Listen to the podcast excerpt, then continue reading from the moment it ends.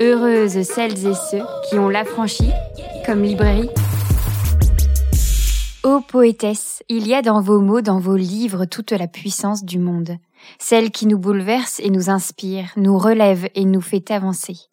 Ô poétesse, votre poésie est brûlante et tendre, douce et violente, ô comme je vous aime. Pour le printemps des poétesses, votre librairie chérie met sur votre route le temps de quatre épisodes, Rim Batal, Lisette Lombé, Anne Sexton et Nawel Ben Krayem. C'est parti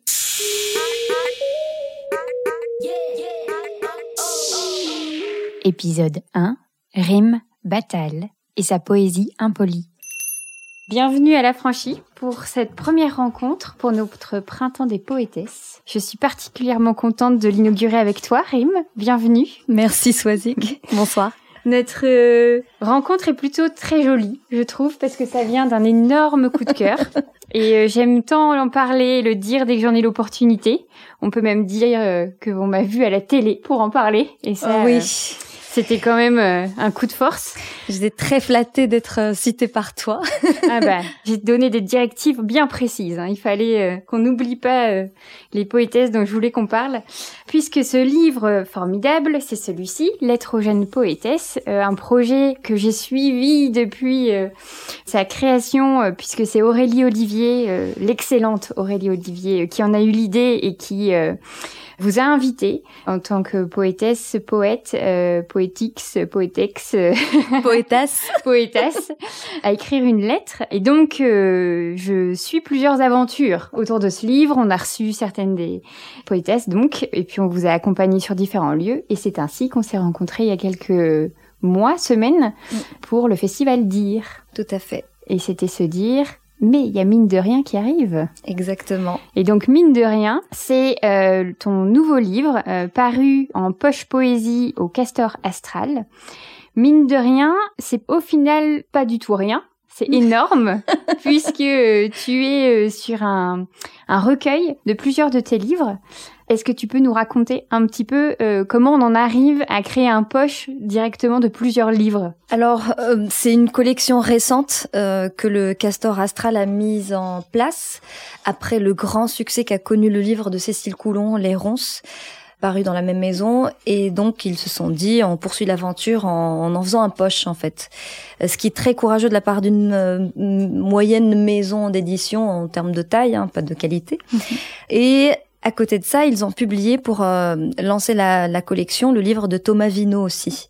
Et le livre de Thomas Vino, pareil, euh, est une anthologie personnelle. Il regroupe plusieurs textes de livres parus déjà ainsi que des inédits. Et c'est ce qui s'est passé pour le mien euh, quand ils ont, euh, après le succès de ces deux premiers euh, ouvrages parus en poche poésie chez le Castor Astral, ils ont décidé de poursuivre l'aventure avec différents formats. Et la deuxième salve, c'est donc Mine de rien et La poésie est invincible de Abdelatef Labi, qui est un poète marocain, une, une, immensité, un monument. Donc le livre de Abdelatef Labi contient des inédits. Alors pour le mien, il s'agit d'extraits de mes cinq premiers livres parus aux éditions Lanskin et aux éditions Supernova, ainsi que des inédits à la fin qui s'appellent Embrasser avec la langue. Qui est une partie que j'apprécie particulièrement. Ce qui est euh, absolument génial, c'est que euh, ta poésie, elle est multiple et que euh, c'est pas anodin en fait que d'une certaine manière il y ait tous ces livres parce que j'ai l'impression que tu à chaque fois écris différemment. Tu as un autre endroit en fait de création d'émotion d'histoire racontée de narration. Et euh, j'ai lu ton livre deux fois à des endroits euh, différents de fatigue ou de disponibilité. Et j'ai apprécié pouvoir être surprise par une relecture où la première fois, j'avais pas vu un trait d'humour ou euh, une autre signification, parce qu'il faut quand même avouer que tu joues avec nos pieds quand même pas mal. tu joues avec nous, mais ce qui est hyper euh, enthousiasmant, parce qu'on se dit, euh, et tu en parles notamment dans Lettre aux jeunes poétesses, ta Lettre aux jeunes poétesses, de la façon en fait dont la poésie pourrait avoir parfois une signification assez simple ou de jeu de mots. C'est Audre Lordre qui, qui parle de ça notamment, alors qu'en fait tout le, le terrain de jeu, il peut être vraiment dans ces doubles tranchants en fait, d'aller comme tu le fais vers l'humour, le tragique, euh, le quotidien, le sensuel, l'érotique, le trash, euh, le violent, le enfin t'arrives à mettre euh, une multitude de facettes et c'est hyper appréciable en fait. Enfin, j'ai l'impression qu'on pourrait te lire enfin tout le temps, tout le temps, tout le temps et découvrir d'autres facettes de ton écriture. Écoute, je te remercie pour cette lecture parce que c'est une lecture euh, rêvée finalement. Euh. Ce que je dis souvent, c'est que la meilleure lecture qu'on puisse avoir, c'est celle d'un traducteur ou d'une traductrice parce que c'est les personnes qui soulèvent toutes les petites pierres, tous les petits cailloux d'un texte pour en relever tous les sens possibles. Et moi, j'aime bien jouer avec ça, avec la polysémie de certains mots, de certaines expressions que soit je détourne, soit soit je prends parfois au premier degré aussi. Mhm. Et j'aime beaucoup quand les personnes arrivent à les lire et les relire pour laisser un peu euh, infuser un texte aussi. Et en effet, j'utilise beaucoup l'humour parce que euh, j'aborde souvent des euh, problématiques un peu lourdes et que c'est important d'en rire aussi. Enfin, le rire fait partie de la vie, c'est ce qui la rend envisageable. Et je pense qu'on peut rire de tout ça dépend de qui euh, et de quand. tout le monde ne peut pas rire de tout. On peut rire de tout. Et j'apprécie particulièrement quand euh, les personnes qui lisent euh, arrivent à le percevoir parce que oui, la vie est compliquée, il y a énormément de choses qui sont difficiles à vivre, etc. Mais on peut aussi traverser la vie avec humour et pas détachement, mais au moins une certaine distance qui permet de d'apprendre, qui permet de grandir, qui permet de, je sais pas, de s'amuser un peu. Ton acte d'écriture, parce que là, on, comprend euh, toute euh, ton envie en fait d'apprécier cette vitalité qui est dans la poésie, de transmettre tes histoires, etc. Mais ton acte d'écrire la poésie, il s'est construit comment? Parce que euh, je suis toujours assez curieuse en fait de comprendre. Alors pas forcément, euh, j'écrivais des poésies quand j'étais petite et euh, au fur et à mesure c'est devenu une euh, obsession ou je sais rien, mais plutôt de se dire comment viscéralement, parce que pour moi la poésie c'est vraiment c'est toujours très viscéral. En tout cas celle qui me plaît, il y a quelque chose qui vient tellement de l'organique, de se dire on met tout sur la table, on essaye de travailler ça et à un moment donné on le donne aux autres à lire. Mais est-ce que tu te reconnais dans ce côté organique ou tu as un autre endroit d'écriture? Si si je me reconnais dans ce côté organique organique. Enfin, je pense comme toutes les personnes, j'écris euh, depuis toute petite, mais je suis pas ni la seule, ni la première, ni la dernière. Parmi les poètes et poétesses, mais aussi parmi euh, dans le lectorat, je pense que toute personne, le premier truc qu'on fait, c'est dessiner et écrire, et notamment des poèmes en fait, parce que c'est c'est assez instinctif finalement d'en écrire, d'essayer de formuler des choses, de trouver la, la, manière la plus juste et la plus belle aussi, mm. peu importe ce qu'on met dans le beau en fait, dans ce que ça signifie et on essaie de transmettre, on a envie d'exister euh, d'une façon ou d'une autre et l'écrit, en tout cas pas forcément l'écrit, mais même la poésie euh, orale. Hein, essayer de, de, composer, de choisir les mots, de les agencer entre eux, de les broder, d'en faire une sorte de chose qui a du sens, euh, qui nous ressemble. Je pense que c'est quelque chose d'assez commun et qui, pour certaines personnes, devient une nécessité vitale. D'autres personnes arrivent à trouver d'autres lieux, d'autres territoires euh, pour euh, exister, euh, et tant mieux. Mais pour moi, ça s'est fait comme ça. Et puis petit à petit, mes premiers livres étaient, enfin, avaient pour but premier l'expression, je pense. Et puis, de fil en aiguille, de livre en livre, j'ai commencé à quand même investir un peu plus la forme et essayer de de jouer avec ça, tout simplement, parce que j'aime bien la dimension jeu dans l'écriture, euh, dans le, le, dire, dans la performance aussi. Et donc, euh, c'est pour ça qu'on peut euh, remarquer dans ce livre, d'ailleurs, mine de rien, les différentes formes que j'ai pu investir, expérimenter, comme les extraits des livres, en fait, sont dans le livre de agencé de manière chronologique. C'était un choix aussi parce que j'avais envie qu'on puisse euh, constater euh, assez facilement l'évolution euh, de mon écriture et ce que ça peut donner petit à petit si on s'accroche et si on essaye d'en faire quelque chose qui c'est très pédant ce que je vais dire, mais quelque chose qui compte. mais non, que ça compte. Mais oui, c'est ça. En même temps, euh, enfin c'est fou comment euh, on peut parfois se sentir gêné d'utiliser ce genre de, de phrases, alors qu'en vrai, ben si on écrit, si on, veut partager, enfin j'espère que on a cette notion-là de il faut que ça compte en fait, faut que ça ait une place, que ça soit marqué.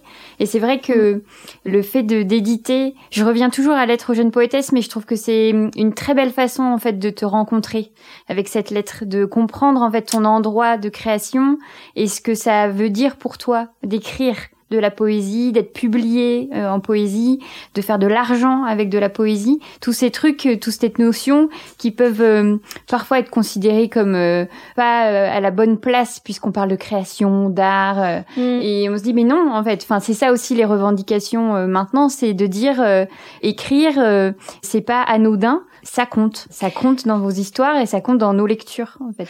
Oui, ça compte. Et puis, euh, à partir du moment où on décide d'écrire et d'en faire un livre, surtout, donc euh, de imprimer sur du papier avec des personnes qui sont impliquées, euh, des éditeuristes, des personnes qui vont diffuser, porter le livre avec vous, ben c'est important aussi de le vendre et c'est parce qu'on a décidé d'en vivre quelque part.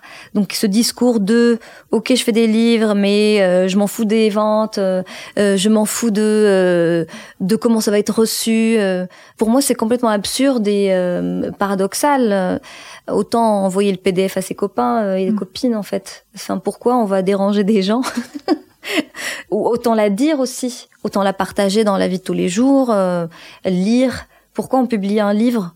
Bah, c'est aussi parce qu'on a envie de le vendre, on a envie de donner de l'importance à ce qu'on fait d'une manière autre que juste l'écrire parce que ça peut être très très important d'écrire pour soi.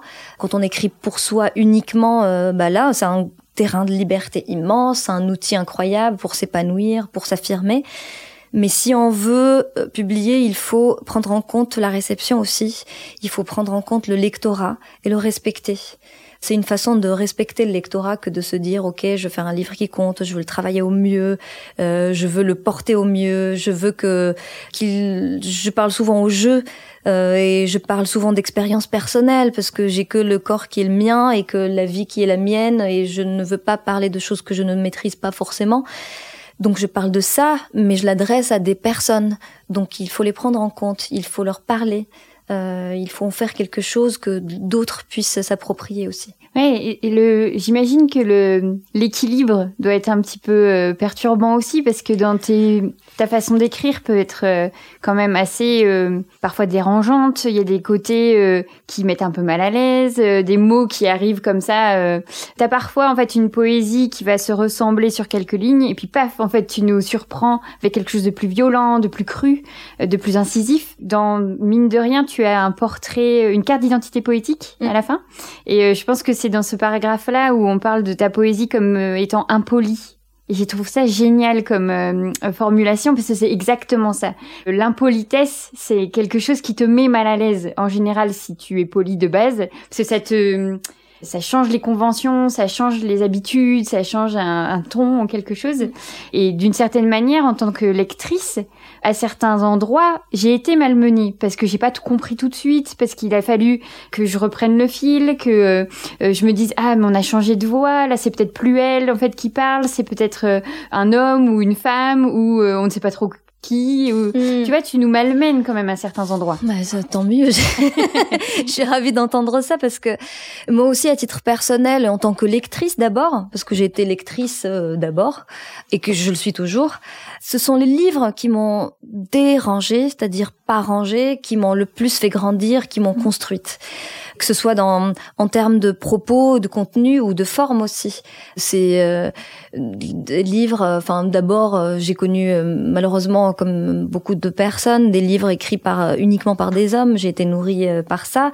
Donc, il y a eu Bataille, il y a eu Sade qui m'ont énormément bousculé dans à la fois en termes de forme, mais aussi en termes de propos, en termes de, de morale, en termes d'éthique.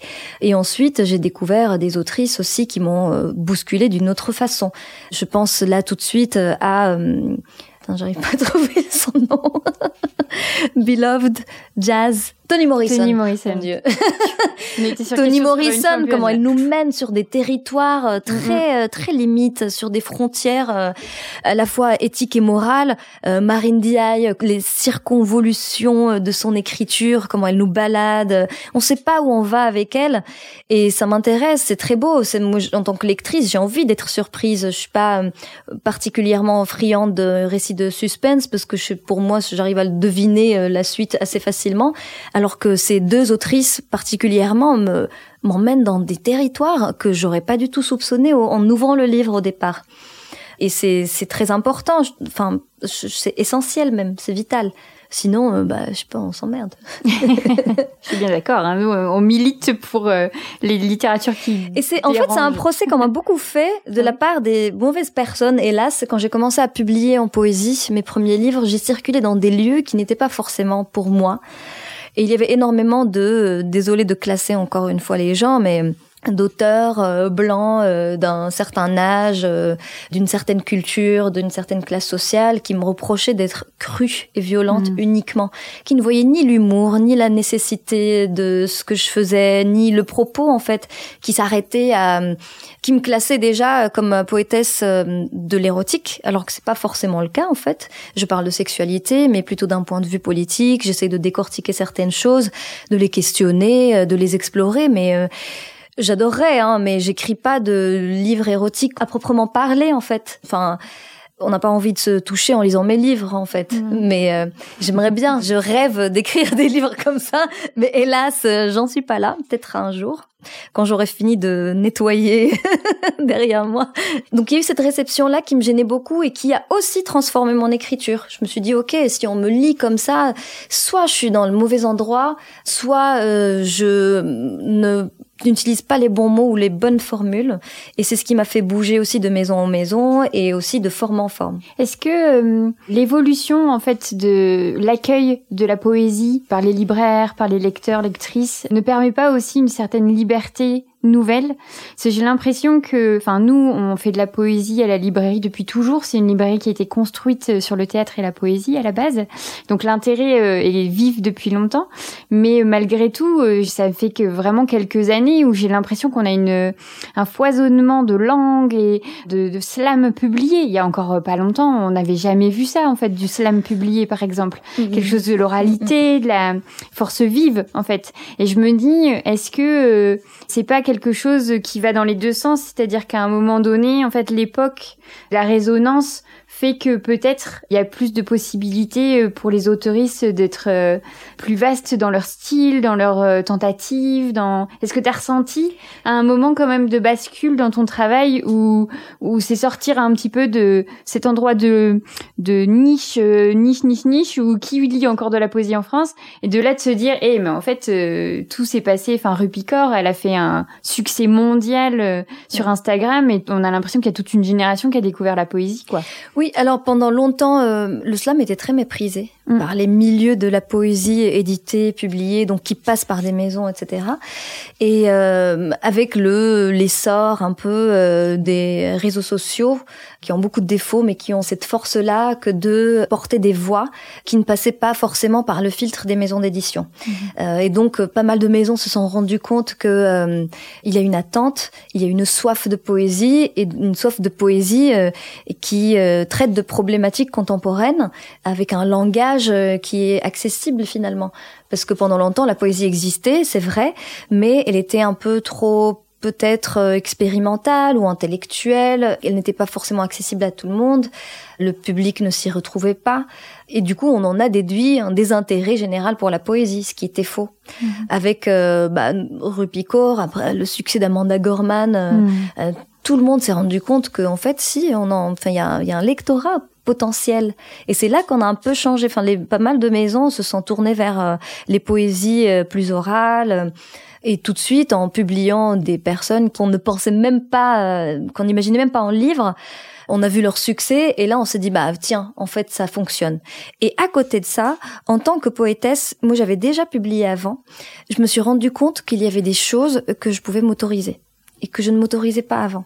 Euh, parce que je, moi aussi, bah, il y a la poétesse, mais il y a la lectrice aussi. Et j'ai vu plein de voix différentes euh, s'exprimer, exister, qui n'étaient pas euh, validées par justement ces personnes qui m'invalidaient un peu au départ et qui me toléraient à peu près dans le milieu de la poésie, dans le livre. Et finalement, je me suis dit, bah tiens, en fait, je peux parler de ça aussi. ça tient la route. Je peux parler de cette manière. Je peux écrire de cette manière-là. Donc euh, ça a été bénéfique également pour des personnes qui existaient déjà en écriture. Mhm. Ça nous a libérés. Oui, il y a eu une question de d'accepter de prendre des risques, peut-être. Bah, il y a une question de euh, risque, mais euh, c'est surtout au-delà du risque, de la question du risque, parce que moi, je, c'est pas quelque chose qui me faisait peur. C'est juste se dire, c'est possible, c'est faisable. Hmm. Ça compte aussi, en fait, de parler de cette manière, d'écrire de cette manière, de dire ces choses-là. Et il n'y a pas que ça. Il y a aussi tous les mouvements euh, MeToo, euh, tous les mouvements de libération de la parole, euh, MeToo inceste, etc., qui ont fait que énormément de choses se sont libérées à travers l'écriture comme outil, mais ça fait exister des voix, ça mhm. fait exister des propos, des démarches qu'on ne pensait pas euh, pouvoir exister en poésie avant. Il y avait des choses qui existaient dans les milieux militants, dans la prise de parole, parfois dans le roman, mais plus difficilement. Et maintenant, dans, en poésie, on peut explorer absolument tout, on peut dire ce qu'on veut, et c'est ce qu'on a compris. Euh, enfin récemment. Enfin, c'est finalement c'est récent. Ça fait mm. quelques années, deux ans même pas. Ah oui, totalement. Il y a quelque chose de très euh, d'un renouveau en fait. Là, mm. quelque chose comme si en fait euh, il y avait une sorte de mue de laisser derrière. Euh, les vieux mecs blancs de les larguer intellectuels bourgeois hein, et de se dire oh vous êtes lourd, laissez derrière et de laisser en fait euh, et euh, lourd et pas juste. en fait, il y avait un mm. manque de pas de justice mais de justesse. C'est que le lectorat, euh, c'est aussi énormément de, de, femmes et de personnes non binaires mm. qui n'étaient pas prises en compte au moment de l'écriture. Euh, moi, je me souviens aussi. Enfin, je suis née au Maroc et j'ai grandi au Maroc. Il y avait pratiquement pas de librairie quand j'étais plus jeune, quand j'étais ado, et donc les livres auxquels j'avais accès existaient en deuxième main chez les et c'était que des classiques français et que des hommes que des hommes blancs, cis. Et donc, c'est ce qui m'a nourri pendant longtemps. Le jour où j'ai pu lire des autrices, mais la, la respiration que ça a été, c'est euh, waouh, en fait. Il y a des personnes qui pensent comme moi, que je peux dire ça, ce mhm. que je vis là est une référence aussi, et valide aussi, peut exister en littérature. Alors qu'avant, c'est très étrange de dire ça, mais vraiment, j'avais la conviction que j'allais écrire depuis toute petite. Vraiment, pour moi, c'était quelque chose qui allait faire partie de ma vie pendant longtemps. Je savais pas comment, mais j'avais cette idée comme ça d'enfant un peu où j'allais devenir écrivain. Je me disais écrivain mhm. parce que je n'imaginais même pas qu'on pouvait être autrice ou écrivaine en fait. Mm. Et du coup, je pensais que j'allais devenir écrivain et donc je lisais des écrivains et quand je lisais ce que ces écrivains écrivaient, bah c'était que des problématiques d'écrivains et d'hommes et du coup je me suis construite un peu comme un homme finalement. Je me disais euh, ok bah je sais pas euh, et on me reprochait souvent de réfléchir comme un mec. Mhm. mais c'est tout ça pour dire à, quel point ça nous forge ça nous euh, construit ça nous transforme ce qu'on lit ce qu'on absorbe comme propos comme référence finalement et c'est, il y a eu un point de bascule euh, quand j'ai commencé à avoir accès à d'autres livres, notamment le premier qui m'avait vraiment énormément bouleversé, qui arrive à un moment euh, incroyable de ma vie euh, où j'en avais absolument besoin. C'était un livre de Virginie Despentes qui était, c'était le, le, jour de l'inauguration de la première Fnac au Maroc. Et la Fnac, c'était la première librairie où on pouvait trouver des livres de la rentrée littéraire, par exemple. Donc des contemporains, des contemporaines. Et là, je me suis dit, waouh, en fait, on peut écrire comme ça, on peut dire ça, on peut faire ça. Et c'est très oral, parce que c'était King Kong théorie, tu mhm. sais. Enfin, c'est un essai, mais en même temps, c'est très accessible. J'étais trop heureuse de genre comprendre tout ce qui se passait dans le livre, puis ça me parlait. Ça... Mhm. Et ça a tout de suite, euh, ça m'a questionné, ça m'a, ça a transformé ma manière d'écrire parce que j'écrivais toujours, mais bon après c'était des trucs très niais, très euh, euh, moyenâgeux, poésie très 19e Et finalement, j'avais accès à quelque chose de aujourd'hui euh, qui s'écrit de comme on, écrirait aujourd'hui mhm. et voilà. D'une sorte de révolution quand même. Complètement, c'est euh, important. et là, je dis Virginie Despentes, c'est Virginie Despentes parce que c'est aussi ce qui a traversé la mhm. Méditerranée, qui est arrivé dans cette Fnac là et qu'on a estimé vendable au Maroc à ce moment-là C'était il y a Mhm. une dizaine d'années, un peu plus. Après, quand je suis venue ici en 2013, là, je me suis ouverte à beaucoup plus de choses. hein. J'habitais dans la librairie. c'était, euh, ouais, c'était un grand moment. Mais on l'entend euh, et on le lit, tu es une poétesse féministe et euh, on le lit bien dans les thématiques en fait qui filoutent dans ton écriture ou qui sont clairement euh, nommées. Ce qui m'a euh, d'autant plus intéressée, c'est que euh, tu as pu parler de Sylvia Plath. Alors je je sais plus dans quel livre. Parfois c'est mon problème, c'est de plus savoir les références, mais et ça me faisait penser aussi à Anne Sexton, dont on va faire une rencontre sur cette poétesse américaine dans quelques semaines, qui était une amie lointaine en fait de Sylvia Plath. Elles ne sont pas sur les mêmes continents, c'était un petit peu compliqué, mais qui avaient euh, ces, toutes les deux les mêmes problématiques de remettre au cœur de leur poésie les règles, la maternité, euh, les, le corps en fait des femmes et la, la façon dont il est malmené, violenté, et toutes les questions évidemment de postpartum qui n'étaient même pas envisagées euh, de trois secondes à cette Mm. époque-là puisqu'on est dans les années 60 euh, et quelque chose en fait euh, que j'ai retrouvé dans ton écriture dans la façon dont tu parles de ton lien à ta mère de ton lien à tes enfants de ton lien à ton corps à la façon dont enfin il y a quelque chose euh, j'ai trouvé en fait d'une filiation d'une filiation avec ces poétesses là et je me suis même dit dans une des toutes dernières poésies j'ai vraiment senti en fait euh, le côté très tragique que j'avais pu lire chez Sylvia Plath, quelque chose qui m'a mais vraiment enfin j'ai eu besoin de reprendre une respiration derrière parce que je enfin les émotions étaient vraiment montées très vite. Et ça m'a fait hyper plaisir de ressentir ça parce que bon je suis une énorme fan de Sylvia Plath et d'Anne Sexton. Et je me disais euh, c'était un endroit que j'avais pas encore forcément vraiment retrouvé.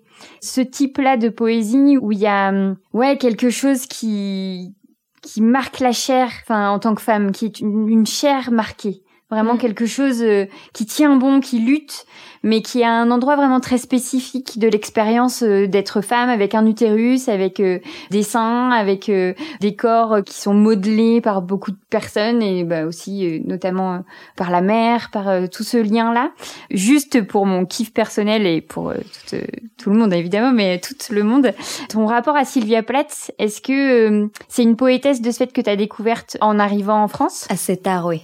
Ah oui, oui, je l'ai découverte en arrivant en France, oui. Euh, dans la collection euh, Gallimard. oui, oui, je l'ai découverte en arrivant en France assez tard, comme beaucoup, beaucoup de poétesses, en fait. J'ai été nourrie à Éluard, Apollinaire, Aragon, en fait. C'est parce que c'est tout ce qu'on pouvait trouver. Et donc, euh, Sylvia Plath, euh, Sexton, je connais moins. Mais, en même temps, euh, elle vient tout juste d'être traduite. Enfin, il Mm. n'y avait pas grand-chose de disponible en France et les Mm, mm, éditions des femmes viennent de refaire ce fameux recueil Tu Mm. vis ou tu meurs. Hmm. Mais même, je veux dire, même des classiques de la littérature écrite par des femmes, je les ai Mm. découverts hyper tard. Enfin, je continue à les découvrir et le jour où j'ai, j'en ai pris conscience, je suis tombée des nues. C'est vraiment un monde qui s'est ouvert à moi. Je pense notamment à, à- enfin, toutes les personnes ont lu hyper tôt Une chambre à soi de Virginia Mm. Woolf. Moi, je l'ai découvert hyper tard. C'est, j'ai dû la lire euh, il y a Je suis pas sûre ans, que en tout le monde l'ait lu si tôt. Hein. Non, mais vraiment, enfin, en vrai, euh, même euh, en France où on a une culture très patriarcale euh, qui va pas être celle qui nous transmet à l'école euh, les textes de femmes. Oui, ou- certes, mais enfin, ça vraiment. demande une curiosité. euh, Ouais. Non, mais pour te rassurer que même nous, euh, je veux dire même, euh, Je sais pas, ça a euh, mis du temps à les trouver Une aussi. hein. chambre à soi, c'est vraiment le blockbuster quand même de Virginia Ouais, Woolf. tous les jours, j'ai des clientes qui l'achètent pour la première fois. Ah oui. Mais oui, oui, oui, c'est pas Écoute, encore euh, un. Il Ça faut... me rassure. Ah oui, non, non, ça, ça va, me rassure, euh, mais ça m'inqui- m'inquiète aussi en fait. bah, c'est que le combat est toujours vif, en fait. Ouais, ouais, ouais. Et Faut pas prendre pour acquis la visibilité des autrices. Complètement. Encore un travail. et leur euh, diffusion à l'international aussi, parce qu'elles Mm. peuvent exister aujourd'hui ici en France, parce qu'on va en parler, on va les traduire, etc. Mais est-ce qu'elles filtrent partout dans le monde? Est-ce qu'elles vont arriver? Moi, je, je serais très heureuse le jour où je vais découvrir ces mêmes euh, autrices poétesses chez un bouquiniste au Maroc, en fait. Je pense que ça transformerait des vies.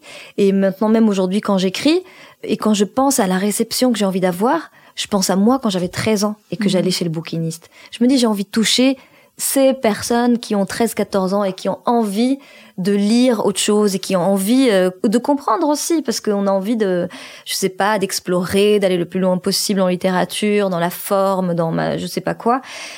Mais à un moment, euh, ouais, je pense que si j'étais tombée, je sais pas, sur euh, une Michel Butor euh, à 13 ans, j'aurais pas capté. Hmm. Ça m'aurait peut-être pas touché, ça m'aurait pas euh, fait devenir ce que je suis aujourd'hui.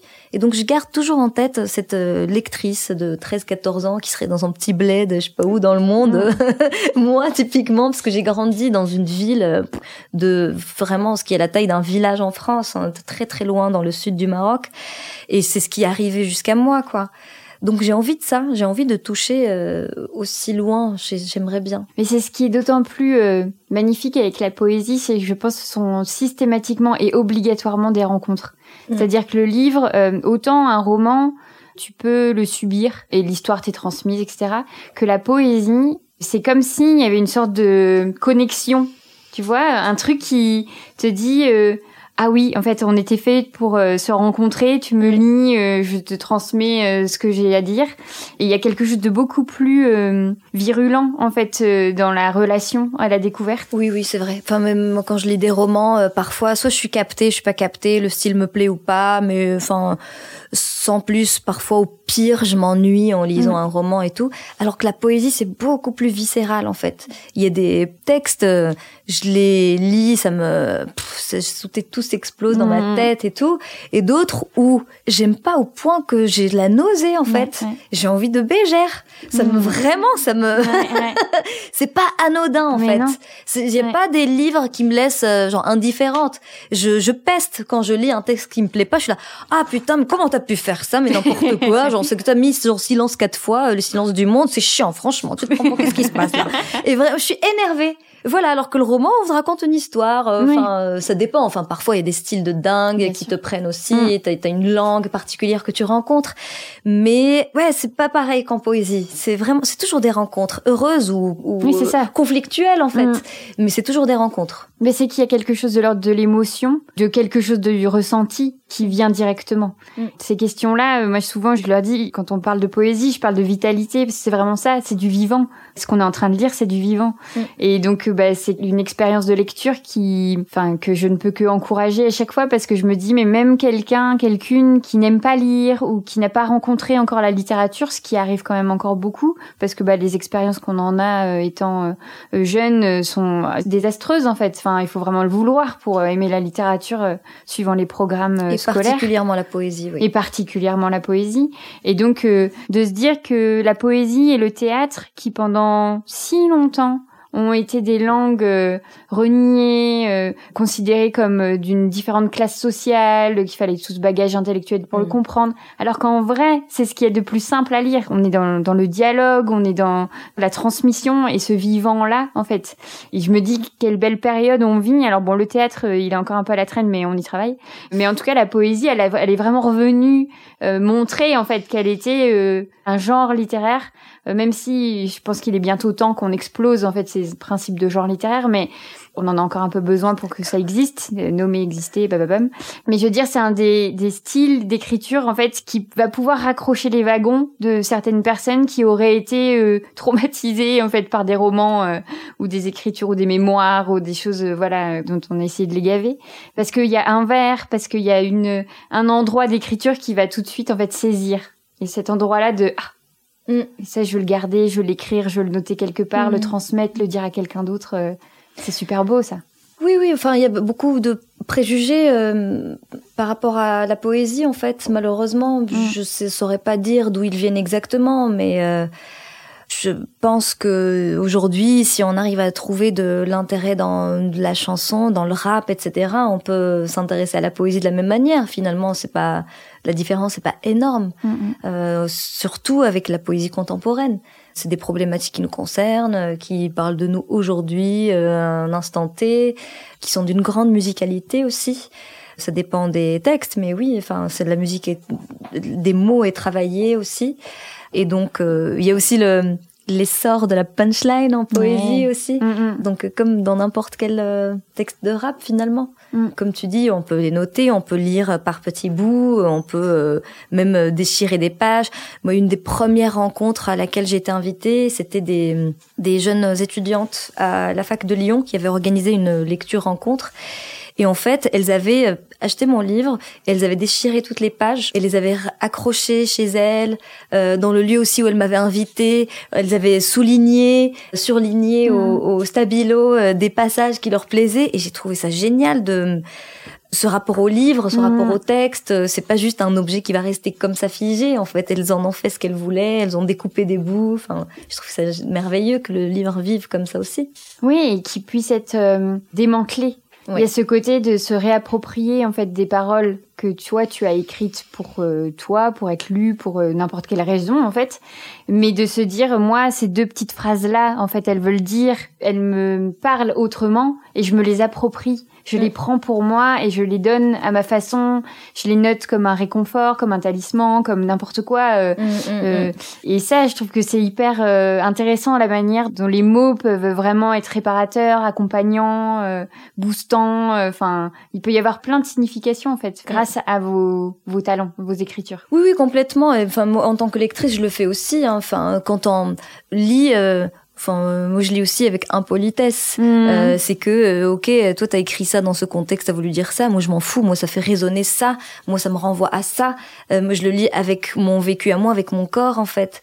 Et c'est aussi une certaine liberté que je me suis permise avec des écrits masculins par exemple, où voilà, on va me essayer de me dire ça et finalement, ben non, moi je le comprends comme ça et je l'adapte à, ma, mon vécu à moi et à, à ma manière de comprendre et à, mmh. de voir la vie et voilà, je vais l'adapter, adopter Bon, on tourne autour du pot depuis euh, presque 40 minutes. Moi, j'ai envie de t'entendre lire euh, poésie. Hein. Euh, c'est mon moment, c'est ma conversation. Euh, je...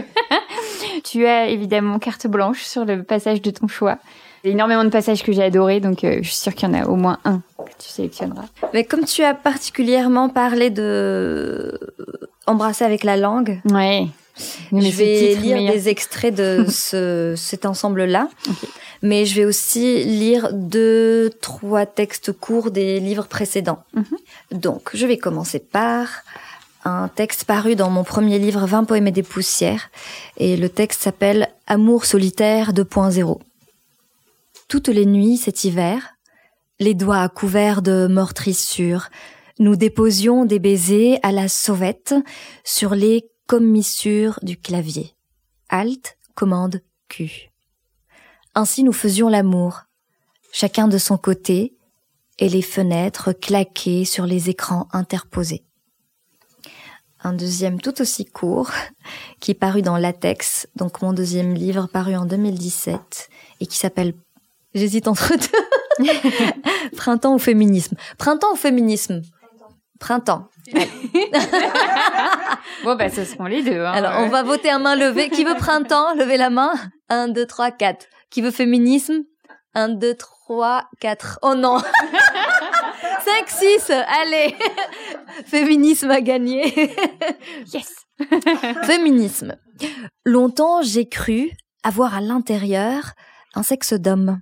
Il s'est avéré par la suite, à coup d'échographie et de déconstruction, que j'avais mieux, des ovaires bien accrochés et toutes les couilles à mes pieds.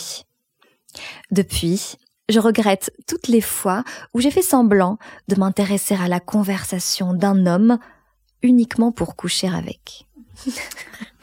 Bim. Zbra. Ensuite, mon troisième livre intitulé Transport commun, paru en 2019. Pareil, je vais vous lire un petit texte qui s'appelle Assurance, et c'est encore autre chose. La sécurité sociale, et l'assurance que le peuple ne coupera pas de tête de sitôt, pensais-je en sirotant du haut de ma terrasse une hogarde d'agrumes. Et le quatrième s'appelle L'eau du bain et il est paru aux éditions euh, Supernova et je vais vous lire trois petits extraits. Il est un peu différent, il s'agit d'aphorismes euh, sur la maternité, sur le fait d'être fille de une femme et mère d'une fille. Et donc, euh, une des deux éditrices qui m'ont publié est présente dans la salle. Je pense à la naissance comme à la mue.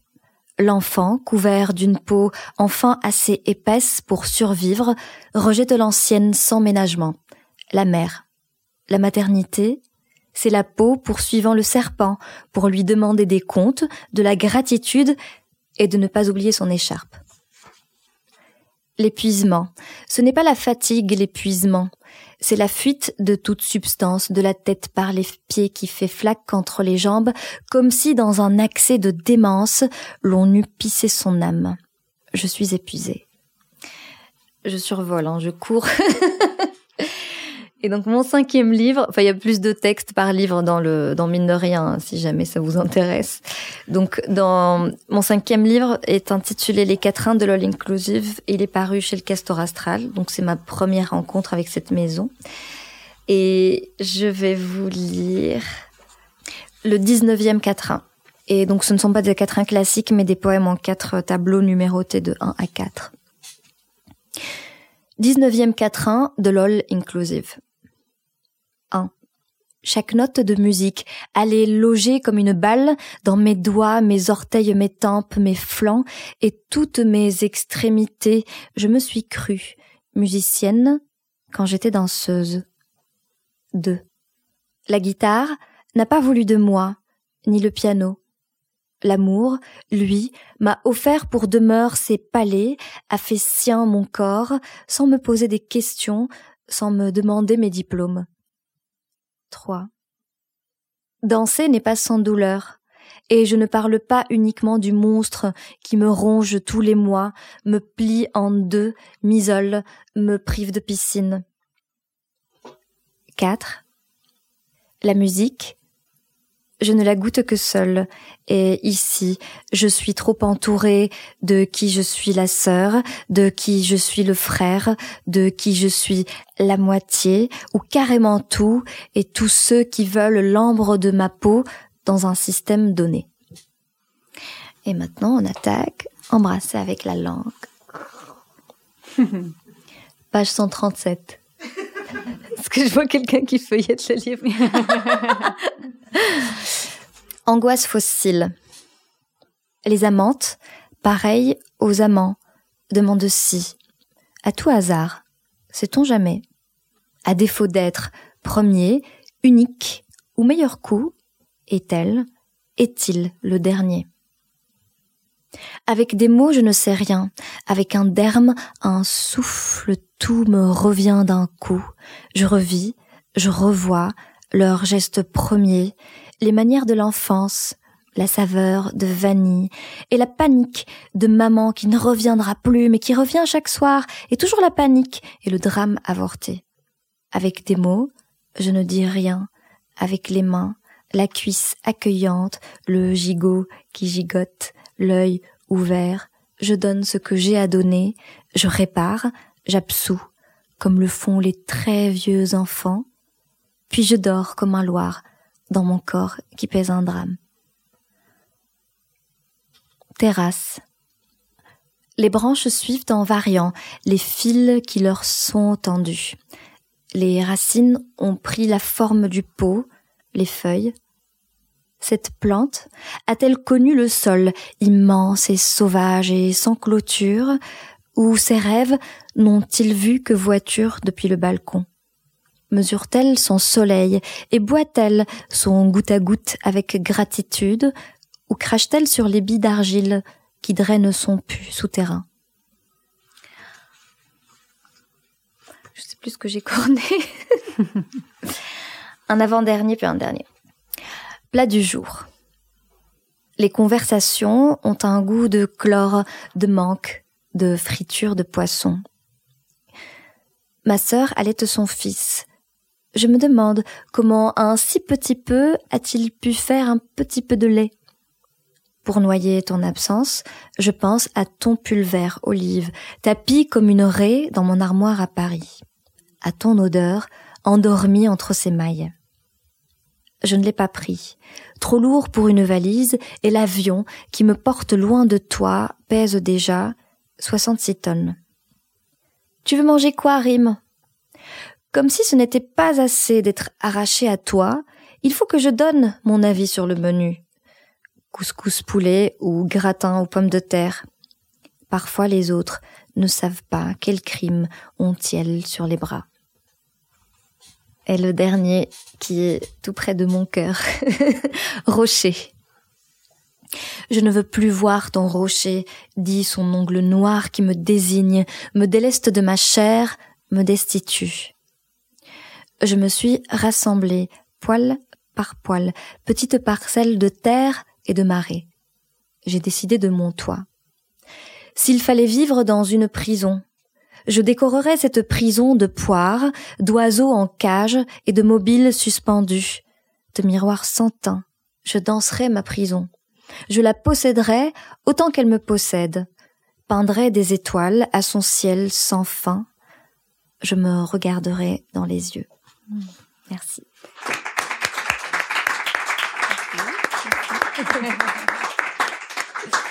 Merci beaucoup Rim pour ce magnifique moment. C'était parfait. Mais c'est un titre de livre, ça, non bah, C'est parti. Alors, heureuse Vous venez d'écouter un nouvel épisode de la Franchie Podcast en compagnie de Rim Batal à l'occasion de la parution de son ouvrage Mine de rien aux éditions Le Castor Astral. La Franchie Podcast, c'est Soazic Courbet à la réalisation et Camille Cario à la post-production et au montage.